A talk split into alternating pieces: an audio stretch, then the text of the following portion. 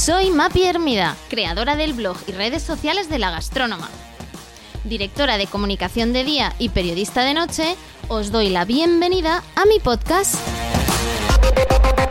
Un espacio donde periódicamente compartiré mesa para dos con personas que me inspiran y de las que aprendo cada día. ¡Comenzamos! Hola a todos y bienvenidos de nuevo a mi podcast. Hoy tengo con nosotros a Jonathan Armengol. Él es periodista especializado, es catador y el único crítico gastronómico invidente de España. Hola Jonathan, ¿cómo estás? Bienvenido a mi podcast. Muy buenas, ¿qué tal? Pues aquí, en plena playa de la Lanzada, en, en Galicia, disfrutando del fresco que el resto no disfrutáis. Tenía muchísimas ganas de, que participases. Tenemos una pasión conjunta, la cocina y la gastronomía, de la que ahora hablaremos largo y tendido, porque eres director de Comer a Ciegas en Radio Intereconomía y además tienes un canal de YouTube, El Camino del, fuego, sobre cocina con brasas, además de otras muchísimas cosas que has hecho en el mundo gastro. Cuéntame un poquito. Bueno, pues la verdad es que uno tiene que perseguir sus, sueños y eh, hay una anécdota que muy poca gente sabe, que mm, tú eres un poquito más joven que yo, pero cuando en, mi época, cuando acababas la EGB, lo que ahora debe ser la ESO, tenían... Bueno, yo también soy de EGB, ah, no te creas.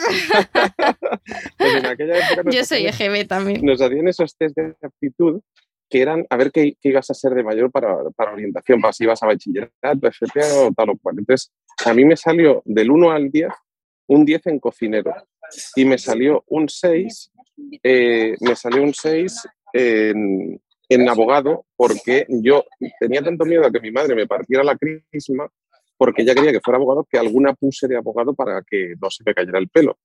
Y me echaron la bronca de mi vida. Entonces, obviamente, una persona ciega puede desarrollar mucho en torno a la gastronomía, no puede, o, es francamente difícil que sea un cocinero profesional en un restaurante, porque el, el, pase, el día a día en una cocina es muy duro y a veces cuando vamos a comer a un restaurante no somos conscientes de las curradas que se están pegando dentro de cocina, pero sí que el mundo gastro me llamó tanto que acabé pues eso, dirigiendo un programa de gastronomía que empezó pues de una forma que nadie iba a decir que iba a acabar a nivel nacional y que iba a durar tantos años y hace poco, pues con la pandemia, entre otras cosas, he tenido más proyectos. He, dirigido desde una feria de quesos artesanos que pusimos un rebaño de ovejas en el centro de Madrid, que todavía me acordaré toda la vida.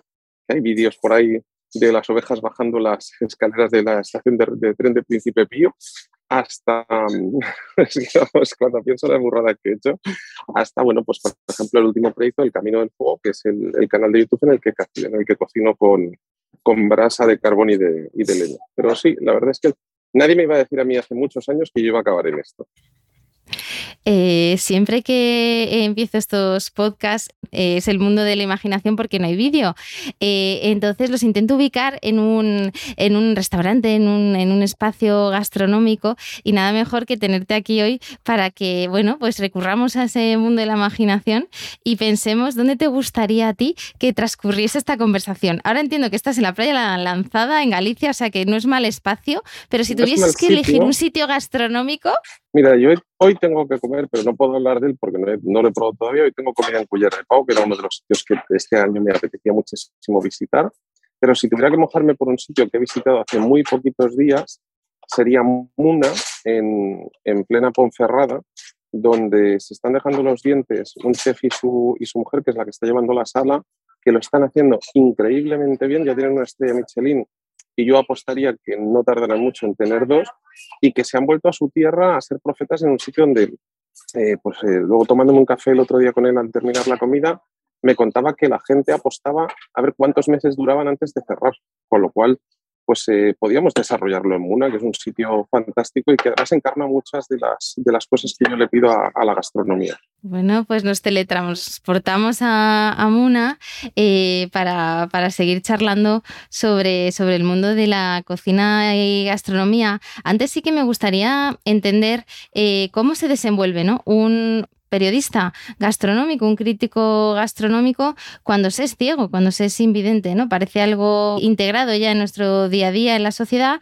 pero entiendo que hay unas ciertas limitaciones o crees que quizá es más una ventaja. Tiene parte de las dos cosas, es decir, tiene parte de limitación porque, por ejemplo, pues para viajar y para ir a comer a sitios, eh, a mí me encantaría que ya estuvieran los coches autónomos para que, me, para que el día que me apeteciera ir a conocer un restaurante, pues no dependiera o del tiempo libre de mi pareja o de que algún amigo crítico gastronómico o algún amigo gastrónomo pues se vaya a desplazar allí y tener que hacer coincidir. Es un poco más difícil en ese sentido. Tiene muchas ventajas, o, para los chefs tiene una desventaja que yo sea ciego y es que el trampantojo no les funciona, quiere decir que tú ya me puedes poner un plato con seis peinetas y dos, trajes de faralais, que como eso no esté bueno, a mí no me convences. O sea, no, por la vista no me entra.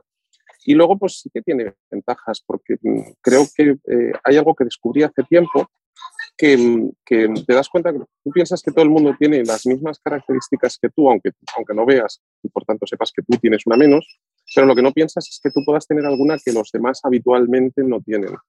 Si yo a ti te digo, por, ponerte un ejemplo, eh, la Catedral de la Almudena, probablemente si tú cierras los ojos más o menos la vas a visualizar si la has visto y vas a recordar cómo es, ¿de acuerdo? O el otro día que me preguntaban por las meninas de Velázquez. Yo eso no lo tengo, pero a cambio a mí me sucede algo curioso que yo pensaba que os pasaba a todos, que es que a mí, cuando me hablas de un plato que he comido hace X años, yo soy capaz de reconstruir el sabor y la textura en la boca en el momento, evocar totalmente ese plato. O incluso me pasa que cuando leo muchas recetas en Internet, según la leo y leo las proporciones y la técnica, eh, tengo un porcentaje altísimo de acierto de saber si esa receta va a funcionar, si está aprobada o si se la han inventado o si es una cochinadita, que sabes que eso hay mucho en, en el mundo gastro en general y en Internet en particular. Entonces, bueno, pues eh, eso, por ejemplo, que yo no sabía que era una ventaja cualitativa, pues eh, sí lo es. Dices en alguna de las entrevistas eh, que, te, que, te, he leído que, se te olvida que eres, que eres ciego, ¿no? Y que cuando, cuando degustas es cierto que te concentras mucho más en los, en los aromas. Entiendo al final que eso es, como decías, una, una gran cualidad que te puede diferenciar y que también pues en muchas ocasiones puedes poner en valor. Es una cualidad diferente yo creo que lo que nos ha pasado mucho en general en, estos tiempos tan duros y tan difíciles de, Instagram y TikTok, se nos ha olvidado completamente lo que es el, lo que es el disfrutar de las cosas que verdaderamente importan en la cocina. Cuando a mí me hablan de cocina, para mí la cocina es sobre todo aroma y sabor. Entiendo que una presentación bonita hace mucho y ayuda muchísimo y que incluso la naturaleza ha sido sabia eh, a la hora de, darle los colores y los aspectos a los, a los frutos y a las hortalizas y a, tantas cosas que comemos para que nos parezcan apetecibles o para que nos parezcan peligrosas. Pero realmente creo que hemos entrado en una época en la que la gente se centra más en la imagen de lo que va a comer que en el sabor y en el gusto. Y en ese sentido yo me siento muy feliz de poder ser un, defensor de, esa otra parte, de lo que para mí de verdad importa. Hablabas y recomendabas eh, este restaurante en Ponferrada. ¿Cuáles son esos sitios que te inspiran? Eh, ¿Cuáles son esos restaurantes realmente que desde tu punto de vista hay que poner en valor? Pues mira, yo creo que cualquier em, restaurante o cualquier bar o cualquier tasca donde las cosas se hagan bien. Es decir, eh, yo te hablaba de que hoy voy a comer en Culler de Pau. Es un dos estrellas Michelin que no va a bajar de entre los 200 y los 300 euros por persona. Es una maravilla, pero eso no es real. Quiero decir es uno de cada muchísimos y es una experiencia que se vive una vez en la vida o dos o tres veces en la vida como mucho, pero no vas a comer todas las semanas. Entonces, valoro mucho esos trabajos y además por, por mi trabajo pues tengo que ir a, conocerlos y a, y a, seguir un poco en, en, la ola de, de, cómo está funcionando todo pero yo luego tengo mis espacios ancla en dos o tres sitios, pues lugares que principalmente suelen ser humildes, donde el producto lo es absolutamente todo y donde normalmente lo regenta una familia o lo regentan hermanos o lo regenta gente que lleva muchísimos años defendiendo al pie del cañón. Y además son sitios que me demuestran que unifican y que, y que se, se desdibuja un poco eh, la, la, la, parte económica. Es decir, que tú puedes comer por 5 euros y ves a gente con bajos recursos económicos que va allí porque el producto y lo que les está ofreciendo en calidad-precio para ellos es excepcional y ves a gente con un nivel económico mucho más alto, pero que valora mucho el trabajo, el sabor y lo que le están ofreciendo y va allí porque está disfrutando tanto como el otro, con lo cual la, la cocina tiende mucho a, a, unificar y a cohesionar en ese sentido. Entonces,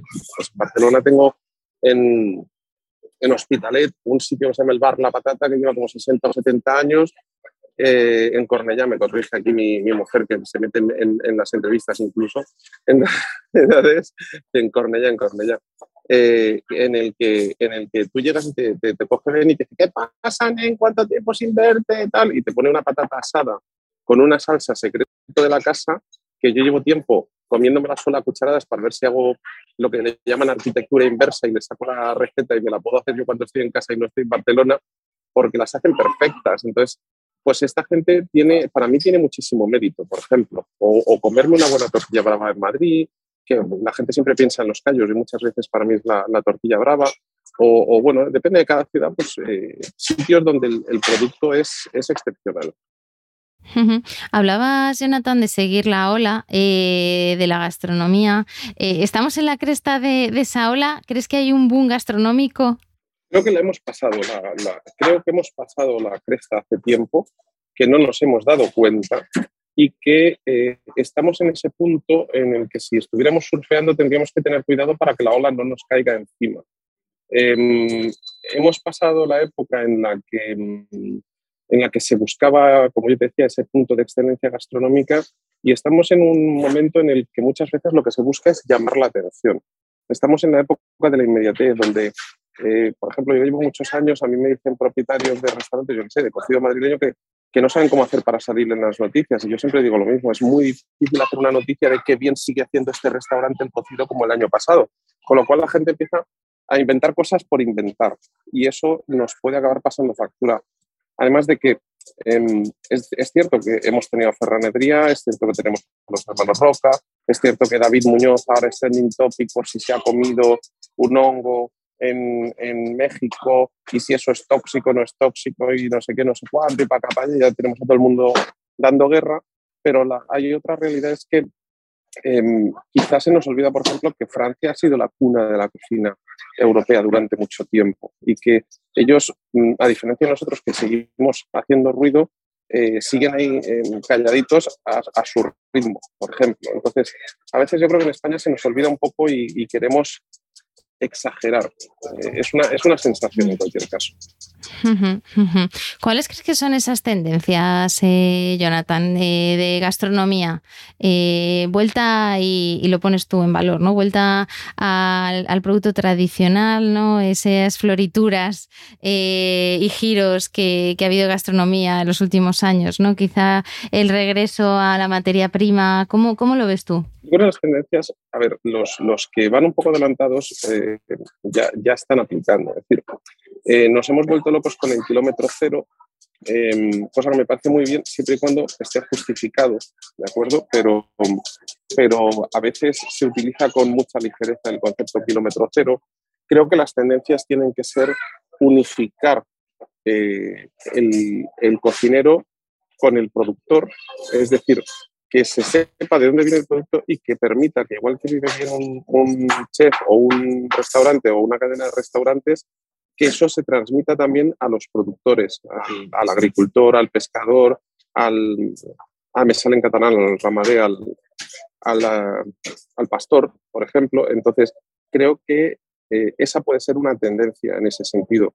Y eh, a partir de ahí, creo que hay otra tendencia que poco a poco se va, se va marcando y que va a ir diferenciando, que es, por un lado, el, el no uso de, de, cosas que quizá no tienen tanto sentido estar en la cocina, tanto picante, tanto aginomoto, tanto, bueno, aginomoto es la versión latinoamericana, pero el glutamato sódico, tanto, tanto complemento para saborizar, tanto saborizante y volver un poco más a las cosas naturales. Creo que esas, esas tendencias están clarísimas, más allá de toda la parte eh, pues, eh, vegana, vegetariana, que ha venido para quedarse, aunque no sé si te pasa a ti, a mí me tiene un poco traumatizada esa parte, porque yo entiendo y respeto mucho a la gente que tiene el, el, concepto vegano o vegetariano, pero si eres así, lo único que no entiendo es qué obsesión tienen eh, muchos, no todos, porque creo que los que, los que son en absoluta conciencia no, no, lo viven así, por lo menos con gente con la que yo tengo relación, pero qué obsesión hay ahora mismo por conseguir hamburguesa vegana, eh, chistorra vegana, eh, queso vegano. Oye, mm, es que a lo mejor ese no es el camino, porque te están, con perdón, no sé si se pueden decir cosas un poco sueces, pero te están llenando de mierda la comida para que bajo la justificación de que estás comiendo vegetal, estés comiendo porquería otra vez. Eh, con lo bueno es que están un buen guiso con legumbres, con lo bueno que está una verdura fresca bien cocinada, con la virguería que se puede hacer con, con todo ese producto vegetal, ¿para qué lo estropeas? Para parecerte a lo que, a lo que estás huyendo. Entonces, no sé hacia dónde irá. Eh, y luego hay, otra, hay otro camino, eh, y este lo marcaba Ferran Adrià hace muchísimos años, y es que creo que va a poner también muy en valor es la cocina tradicional, porque antiguamente cocinaba nuestra abuela y nuestra madre, pero ahora mismo en casa cocino yo con el camado a los vídeos y porque me gusta, pero la cocina en casa se está perdiendo. Hay mucha, muchísima quinta gama y el delivery también ha, hecho, ha hecho que cada vez cocinemos menos. Entonces, cada vez más yo creo que volveremos a encontrar los restaurantes donde se cocine de forma tradicional, donde comerte una buena tortilla de patata o donde comerte unas buenas lentejas o donde comerte un buen bacalao a arriero sea el más porque tú en casa ya ni, vas a saber ni vas a quererlo cocinar. Hablabas del camado, eh, Jonathan, de ese horno cerámico japonés eh, que se te ve eh, manipulándolo ¿no? en el canal de YouTube. Em, es curioso, ¿no? Como una, una, persona como tú que es ciega pueda manejar, pues eso, barbacoas, camados, al final, bueno, cualquiera puede hacerlo. Ver, hay una parte que, que, nos dice que sí, que uno puede hacer casi todo lo que se propone. Es decir, yo soy una, lo he dicho en otras entrevistas, a mí mis padres lo único que no me enseñaron de pequeño es a ser ciego. Yo creo que se les olvidó. Entonces a mí me metieron en un colegio con niños que veían que en aquella época era una salvajada y ahora se ha demostrado que es la normalidad absoluta y ya no hay niños ciegos eh, metidos en colegios para ciegos, es decir, están todos en, en colegios integrados que es enriquecedor tanto para los, para los niños ciegos como para el entorno del resto de niños videntes. Bueno, podríamos extenderlo a otras muchas cosas. Entonces, eh, el camado es cierto que probablemente para mí es más peligroso de usar que para ti, siempre y cuando no metes en la ecuación que como yo soy consciente de eso, también procuro ser cauto. Quizás se me ve un poquito incauto en los vídeos porque, claro, eh, estoy haciendo recetas y llevando al límite mis posibilidades porque estoy en un canal de YouTube y porque quiero pues, eh, transmitir una serie de conocimientos o de experiencias que a veces me hacen eh, tensar la cuerda. Entonces me acuerdo de un comentario que me puso un seguidor el otro día en, en YouTube que lo puse como destacado porque me tiraba de la risa que me decía que ya no iba a haber Misión Imposible 3, que ya había tenido suficiente dosis de adrenalina viéndome cocinar una, una piña colada al zacapa. Dice, es que las llamas te llegaban casi a las cejas. Dice, tú deberías tener un ayudante para las cosas peligrosas. Y yo pensaba, hombre, yo no veo al domador de leones diciéndole otro, pasa tú a ver si te come. Entonces, al final, es cierto que eh, asumes que tienes algo más de riesgo y que yo, por ejemplo, si, si, los que hayan seguido el canal o los que los me quieran ver, pues verán que utilizo dos tipos de guantes, unos que son de silicona para tocar los alimentos, porque muchas veces con las, piñas, con las pinzas no me, no me apaño bien, entonces utilizo guantes de silicona y toco la comida con los guantes limpios y voy girando y aguanta pues en 200 y pico, 300 grados, y luego cuando estoy metiendo ya manos en el fuego utilizo unos guantes que aguantan 650, 700. Esto es como todo, lo aguantan un minuto, igual cinco minutos no lo van a aguantar, pero me dan el margen suficiente. Tengo algún pequeño accidente, además yo opté un poco por lo mismo que tú me decías al inicio de la entrevista, yo no corto, es decir, si yo tengo un accidente, no sé si me tiro por el balcón igual no lo, no lo publico, pero si yo tengo un pequeño accidente o cometo un error cocinando, no lo quito porque creo que es parte de la normalidad. Es decir, oye, eh, y me puedes ver en los vídeos diciendo, oye, pues mira, eh, he ido a hacer esto y resulta que le falta sal o que, o mira, no hagáis esto porque eso os va a pasar de tiempo. Eh, con lo cual procuro ser muy, muy normal porque eso también ayuda a que la gente le pierda el miedo. Luego me ha pasado una cosa, que como mm, resulta que las marcas de camados hicieron un estudio y aunque tengo muchos menos seguidores que el principal canal de, de YouTube de camado en España, eh, resulta que el, el, el, ROI o el engagement que está generando mi canal es mucho mayor por lo que tú decías, porque la gente me ve y dice, bueno, si el ciego puede, yo también. Entonces yo estoy deseando que llegue Tesla y me, me, nombre imagen de marca para decir, si el ciego puede, todos compren un coche de estos. Si es un fabricante de coches autónomos, eh, yo me presto como imagen, ¿sabes? Pero realmente, bueno, pues es, es, mm, yo creo que al final uno tiene que saber sus límites, que quizá los míos están un pelín más altos y eso no implica ni que sea mejor ni peor, ni que hay ciegos que, todavía cocinan mejor que yo. Es decir, yo empecé a cocinar en esto, eh, entre otras cosas, gracias a Christian Sainz, que es un muy buen amigo, que también es ciego, que además coincide que había sido jefe mío hace un montón de años en la ONCE, en el mundo de la tecnología, que es del que yo venía, y que es, eh, pues, su madre es francesa, tiene una pasión por la cocina brutal, y él tenía un camado y el, el, que, el que vendía los camados, que era Juan Benayas, que fue el que me metió el gusanillo de todo esto, es una persona de las que más sabe de carbón del mundo y que tiene un par de libros publicados entre brasas y, y creo que el segundo es entre brasas veggie precisamente, pues fue el que me enseñó la primera vez un camado y le dije, ¿y tal? Me dijo, la respuesta fue, tú esto no lo puedes usar porque no ves. No hay nada peor que decirme eso. O sea, hasta que no me compré un camado, usé un camado y hice mil cosas con un camado, no paré. Entonces, hablé con Cristian, que es un encanto de persona, y me contó sus experiencias. Fue además el que me recomendó qué guantes usar porque él ya había probado, el que me dio mucha información. Y luego la parte del canal de YouTube, que no estaba prevista, eh, simplemente surgió porque yo grababa en Barcelona, en, en, la casa de mis suegros, porque Madrid no tenía terraza, ahora ya tengo, y los vídeos que salen salen desde la terraza de mi casa. Y un día la, la, prima de mi chica pasó y se quedó sentada viéndome cocinar. Yo lo utilizaba como, como antiestrés, como forma de relajarme y de disfrutar. Entonces me dijo, es, es adictivo verte cocinar, es, es, es la leche. Y me, me, dijo, oye, ¿por qué no haces un canal de YouTube? Y claro, mi respuesta fue muy obvia, porque no me veo y no puedo editarme y no puedo, no puedo hacerlo. O sea, no, yo puedo cocinar, pero grabar y luego editar y que, y que, se vea, yo no sé si estoy enfocando al plato o a las estrellas. Y me dijo, bueno, pues yo te grabo y tú cocinas y empezó así, como algo muy, muy personal y muy, muy divertido. Y bueno, pues ahora se ha convertido en un canal que, que, mi, pues, que está todo programado, que yo estoy ahora de vacaciones y ya sé qué receta sale hoy y que, que está más organizada y más estructurada, pero, pero empezó casi pues como, como algo pues muy, muy de, de, de diversión. Eh, hablabas eh, también de, ese, de, ese, seguidor que con humor te, te, respondía y que es cierto que a mucha gente le da, le da respeto el verte cocinar.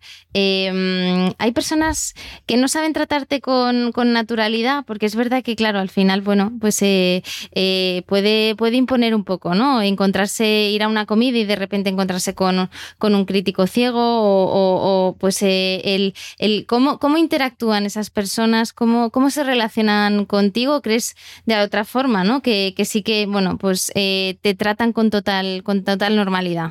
Mira, tú y yo nos, nos conocemos de hace unos años y tú misma, la primera vez que me, que me trataste, pues supongo que tuviste tu, tu momento de, de, Dios mío, ¿qué hago con este tan raro? ¿no? Eh, eh, yo creo que realmente, eh, bueno, hay muchos perfiles, hay mucha gente que te trata con la más absoluta de las normalidades, que además es el consejo que le doy a cualquiera que nos esté oyendo, no solo para mí, sino para cualquier persona con una capacidad diferente, eh, que es la normalidad. Es decir, a mí no me molesta. Primero, yo soy ciego. Sí, es que es un hecho. O sea, no lo puedo negar. ¿Sabes? A veces vacilo y digo que voy con el perro para, me hago el ciego para llevarlo y digo pues, cosas así para distendir un poco, para romper el hielo, pero es un hecho in, innegable y además absurdo de intentar esconder. Con lo cual, no es un problema. Yo siempre digo a la gente, trátame con, normalidad. Muchas veces, por ejemplo, cuando se utiliza, ahora que estamos en la época de los eufemismos, invidente, no sé qué, me, me rasca más esa palabra, por ejemplo, pero eso es muy personal, ¿eh? puede ser que a otros ciegos no les pase. A mí me rasca más esa que ciego, porque para mí ciego es, es un hecho. Entonces, mm, bueno, pues, pues es lo que hay. Eh, bueno, eh, por ejemplo, la gente sorprende mucho que yo hable de vista o de colores o de tal, y lo hago por, por, lo que te decía, porque a mí me integraron así con la gente que ve y porque me parece lo más normal del mundo y porque dentro del, del, de un orden en el que yo sí necesito mucha ayuda y yo sí me encuentro a muchos ángeles de la guarda cada día, tú no sabes con la cantidad de, de absolutos desconocidos que yo cruzo mi vida 30 segundos y que a lo mejor me ven en un semáforo y me ayudan a cruzar o ven que hay un obstáculo delante y me advierten, o ven que estoy en el metro buscando un asiento y me ayudan. Y es gente que no me conoce de nada, que tiene esa generosidad conmigo y que yo no voy a volver a ver probablemente. pero hay muchísimos. Eso también te ayuda a cambiar el carácter y a entender. Entonces, normalmente mm, no me pasa, me pasa si, si hay discriminación, existe y es, innegable, pero pues, lamentablemente, seguramente tú por el simple hecho de ser mujer en algún momento de tu vida te habrás encontrado con algún punto de discriminación. O otra persona por ser negra, o otra persona por ser alta, o otra persona por tener los dientes torcidos. Es que estamos acostumbrados a discriminar por naturaleza y es, una lástima. A mí me pasa mucho, por ejemplo, que hay, eh, sabes que en este mundo en el que nos movemos de la comunicación se mueve mucha la información por agencias que, que, se encargan de que vayas a sitios y de que conozcas. Pues a mí hay muchos sitios a los que no me invitan, no me llevan por el hecho de ser ciego, no, no por el hecho en sí mismo de ser ciego, sino porque les da miedo que me pase algo o de no saberme tratar. Solución, no le invito y no tengo el problema. Es muy fuerte, pero es, pero es un hecho. Entonces, ¿me voy a amargar o me voy a meter en un rincón a llorar toda mi vida porque Pepito no me llevó con él aquel viaje que me habría gustado ir? Pues no.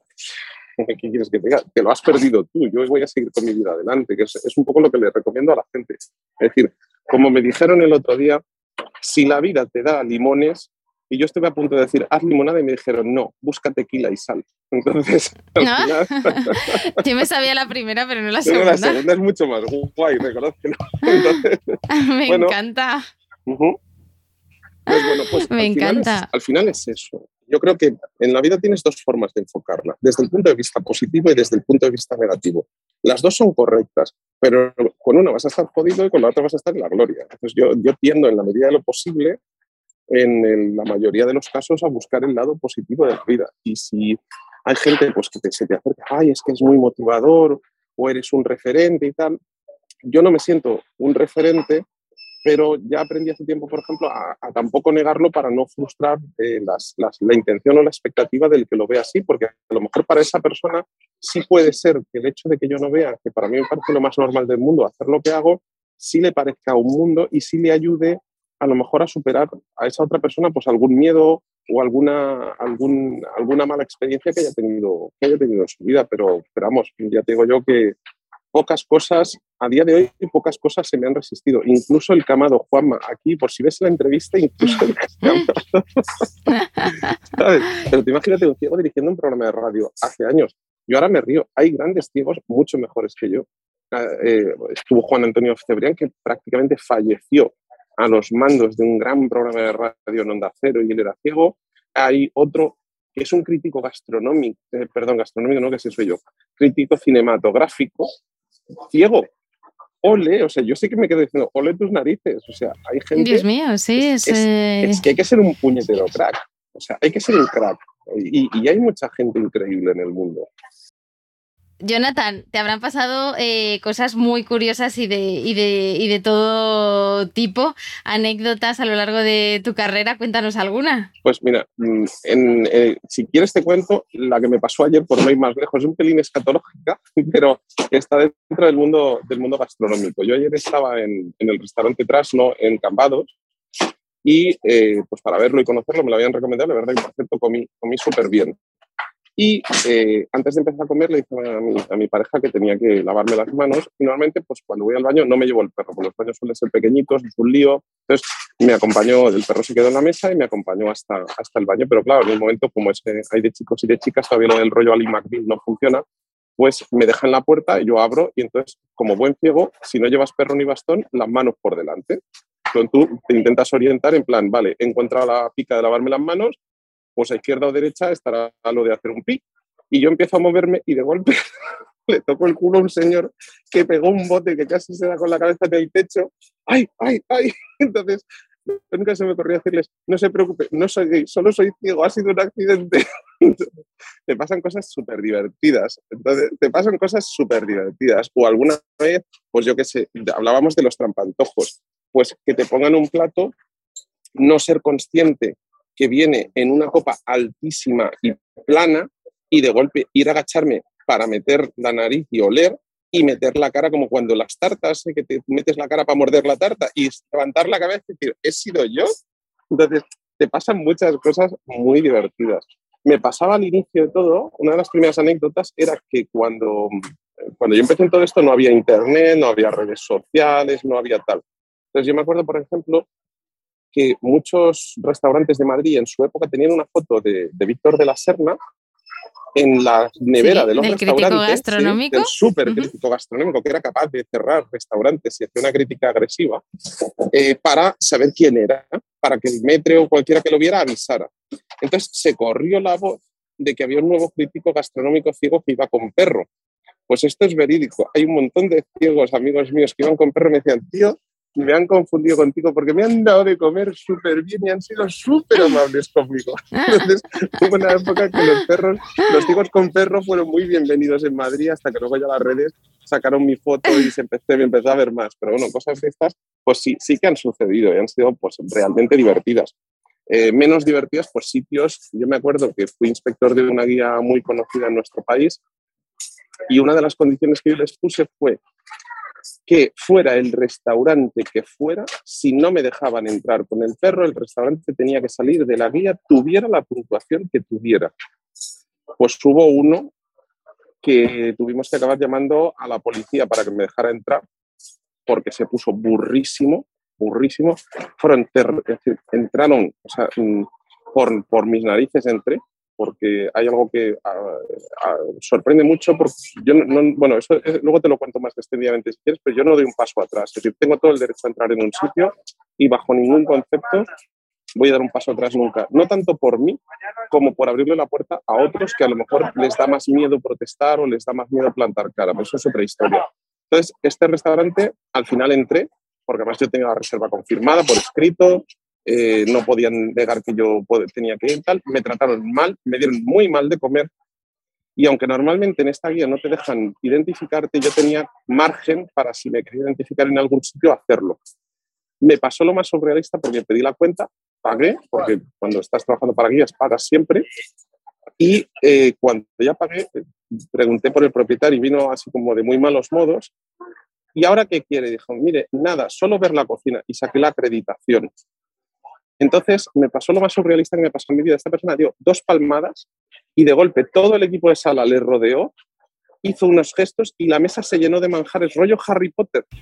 Entonces empezaron a traer cosas, ay, pruebe esto, pruebe lo otro, no sabía, yo no sabía, dije, no, no, no te preocupes, todo lo que esté juzgado después de pagar la cuenta ya no cuenta, has perdido tu oportunidad. Y esta persona salió de la vida. Y dos o tres años después, aunque no tenga nada que ver con, con esta anécdota, pues supongo que eso denota también un poco el tipo de persona que era, pues se cerró ese restaurante. Pero, pero bueno, pues sí te pasan cosas, el 99% son ultra positivas. De vez en cuando te pasa alguna de estas, pero eh, mm, bueno, cada vez menos, eh, cada vez te sorprende más que te pase y te pilla más con el pie cambiado, pero en general las, las, las cosas son súper positivas y súper divertidas. Muchos sitios, todavía en algún sitio me preguntan si necesito que me corten el filete, por ejemplo, es una cosa así muy curiosa. O en, los hoteles me dice, eh, ¿sabe usted firmar? Entonces, normalmente le digo, no te preocupes, cuando hice la carrera lo primero que me enseñaron fue a poner una X. Entonces, cosas así te sale la vena un poquito divertida, pero bueno, eh, la mayoría, digo, son, son francamente positivas. Qué bueno, bueno, veo que el humor es una característica fundamental de, tu personalidad. De hecho, eh, en tu Instagram eh, me, hizo gracia cuando, cuando vi tu copy, eh, que era algo así como, oye, pues las fotos no son demasiado buenas, ¿no? Pero, pero lo que sí que hay es pasión. ¿cómo, ¿Cómo maneja un ciego Instagram? Porque al final es el poder de la imagen. Pues es, es curioso. Mira, te voy a contar tres cosas. Em, uno, excepto por error, en mi Instagram no sigo a nadie. Es decir, sigo a alguien porque le he dado sin querer, pero yo no sigo a nadie. Además, mucha gente me dice, es que deberías seguir a gente porque eso te haría que te sigan más. Y yo digo, a ver, señores, Instagram es una red que son fotos y ahora algo de vídeos. Em, yo no veo las fotos. ¿Qué quieres que siga? No puedo. O sea, yo, yo puedo seguir tu, tu podcast y puedo seguir tu, tu blog, pero ¿de qué me sirve seguir tu Instagram si no voy a verlo? Entonces, no lo sigo sí que me sigue mucha gente porque tiendo, aunque le hago menos caso del que debería, porque sé que somos esclavos de las redes sociales, tiendo a subir muchas fotos y ahora empiezo a subir reels y shorts y tal, tanto de la parte del camino del fuego, que, replico a veces temas de la propia red social o de, la, de la, cuenta que tiene el, canal, como fotos de dónde estoy comiendo o, o, de qué estoy preparando, aunque a veces también subo, subo cosas más personales. Entonces, eh, el que a mí me enseñó Em, a, hacer esas fotos eh, sobre todo fue Matías Pérez. Matías Pérez es uno de los grandes fotógrafos de gastronomía de este país. Hay, hay, hay varios más, pero, pero bueno, Matías quizás con el que más relación personal he tenido, que también he tenido pues, con Luis de Pazo, con Sacha o con, con otros muchos muy buenos. Y Matías me enseñó una cosa muy buena que me dijo, Jonathan, los platos de comida tienen dos ventajas, ni se mueven ni sonríen. Con lo cual, si aprendes lo que es la distancia focal y la inclinación, el móvil hará todo lo demás por ti. Y es verdad. Y bueno, lo último que me enseñaron ahora que se han puesto modernos es hacerlo en modo retrato para que el fondo se desenfoque. Con lo cual, eh, lo que pasa es que es cierto, o sea, es, es incontestable. En, en, igualdad de condiciones, tú tienes un 99,99% de probabilidades de hacer una foto mejor que yo. Yo tengo un 0,01% que se llama chorra.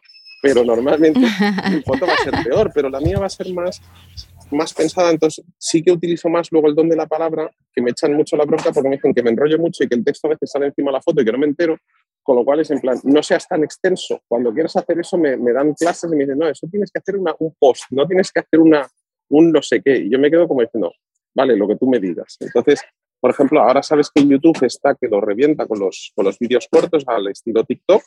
Entonces, eh, a mí personalmente me frustra, me frustra bastante, pero la, la, realidad es la que es. Es decir, yo hago vídeos de 15 a 25 minutos haciendo una receta, explicándola y dando muchos trucos. Ahora mismo lo que está de moda es vídeos de menos de un minuto en la que hablas como lo de si no son micromachinos, son estéticos, así muy deprisa, ¿no? Entonces, eh, cada vez que subo un short, lo revienta. Es decir, pero además shorts muy... Bueno, me doy cuenta que hay mucha gente que necesita ese tipo. Pues, ¿Cómo conseguir un maíz asado impecable en la parrilla o cómo, cuáles son los trucos para asar una chuleta al estilo vasco en menos de un minuto. Y esos vídeos en un día pasan de 5, 6, 10 mil visualizaciones. Y luego te curras, luego te curras de golpe un vídeo que es eh, una piña volada asada al capa y que es un vídeo que lleva un curro y que lleva un desarrollo pensando cómo conseguir. Y que casi te quemas las cejas con casi él. te quemas las cejas con él y de golpe 200 visualizaciones. Y tú la madre que me parió con la currada que me he pegado, casi salgo ardiendo. De aquí, luego crecen de forma orgánica, más despacio, pero, pero te das cuenta que el consumo de inmediatez es, es eh, básico en este, en este momento. Entonces, bueno, pues tengo que ir adaptándome porque no tengo más remedio a eso. Eh, por ejemplo, pues una anécdota de la, tecno la tecnología en general es, muy positiva para los ciegos. Hay que vigilar que no se vuelva excluyente.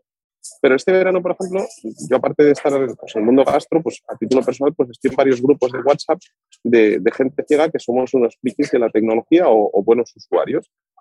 Bueno, pues se ha puesto de moda entre los ciegos, pero eh, alucinante, eh, un programita que tú enfocas con la cámara y te dice si el semáforo de peatones está en rojo o en verde. Y te va pitando de una forma o de otra y vibrando, porque claro, la gente no es consciente, pero te voy a contar un, una anécdota para que te fijes. Eh, si tú sales por Madrid, hay un porcentaje que es el 30, el 40 o el 50% de los semáforos pitan. Hay otro 30, 40, 50 que no, con lo cual ahí el ciego se la juega a cara o cruz o a que pase alguien y te ayude. Pero es que a partir de las 9 o las 10 de la noche no pitan para no molestar al resto de la gente. Pero claro, eso quiere decir que los ciegos o nos encerramos o nos la jugamos al todo por el todo. Entonces, de golpe, que saliera una aplicación de móvil que al enfocar al semáforo te avisa de si puedes cruzar o no, aunque te, te ponen todo eso de hágalo con cuidado, bajo su responsabilidad, no sé qué, no sé qué, sí, sí. Pero eh, de momento yo no, no me ha fallado ninguna. Entonces estamos todos los ciegos revolucionados con una cosa tan chorra como esa. Y luego, pues en cambio, te puede pasar la contraria. Se montó una muy gorda, en, incluso salí en Telemadrid y en más sitios, porque un conductor de Cabify, pues Cabify en este caso podría haber sido cualquier otra, cualquier otra compañía, eh, se negaba a llevarme en el taxi porque decía que le, prohibó, le prohibía su religión llevar perros. Entonces te pasan cosas tanto positivas como negativas, como divertidas, como un poco rechinantes, pero eh, la, el amalgama total te crea un, un, guiso con matices, con sabores, con toques especiados, con notas dulces, con aromas eh, atrayentes que hacen que se convierta en una, una forma de vivir pues, que yo valoro muy positivamente. Muy bien, Jonathan, pues dejamos aquí la, la, entrevista. No te quiero robar más tiempo. Estamos casi casi en horario de, de comida. Te dejo disfrutar de, de, la maravillosa gastronomía de Javi Olleros, de Culler de Pau, en Ogrove. Yo, yo voy en septiembre por allí, eh, así que ya, ya, me, ya me contarás. Ya, te, ya, ya te me contarás. Ya te chivaré de récord. Oye, muchísimas Un gracias por contar conmigo gracias. y espero que haya, haya sido útil y divertido para el resto de los que nos han estado escuchando. Pues sin duda, no, no, no lo dudes eh, por la frescura, la, la naturalidad y sobre todo ese, ese humor. Muchísimas gracias. Muchísimas gracias, un beso muy fuerte. Y hasta aquí la entrevista de hoy. Si te ha gustado, no dudes en dejarme un me gusta en tu plataforma de podcast habitual o ayudarme a mejorar enviándome cualquier comentario a través de mi Instagram, arroba la-gastrónoma o mi blog lagastrónoma.com. Gracias y hasta el próximo podcast.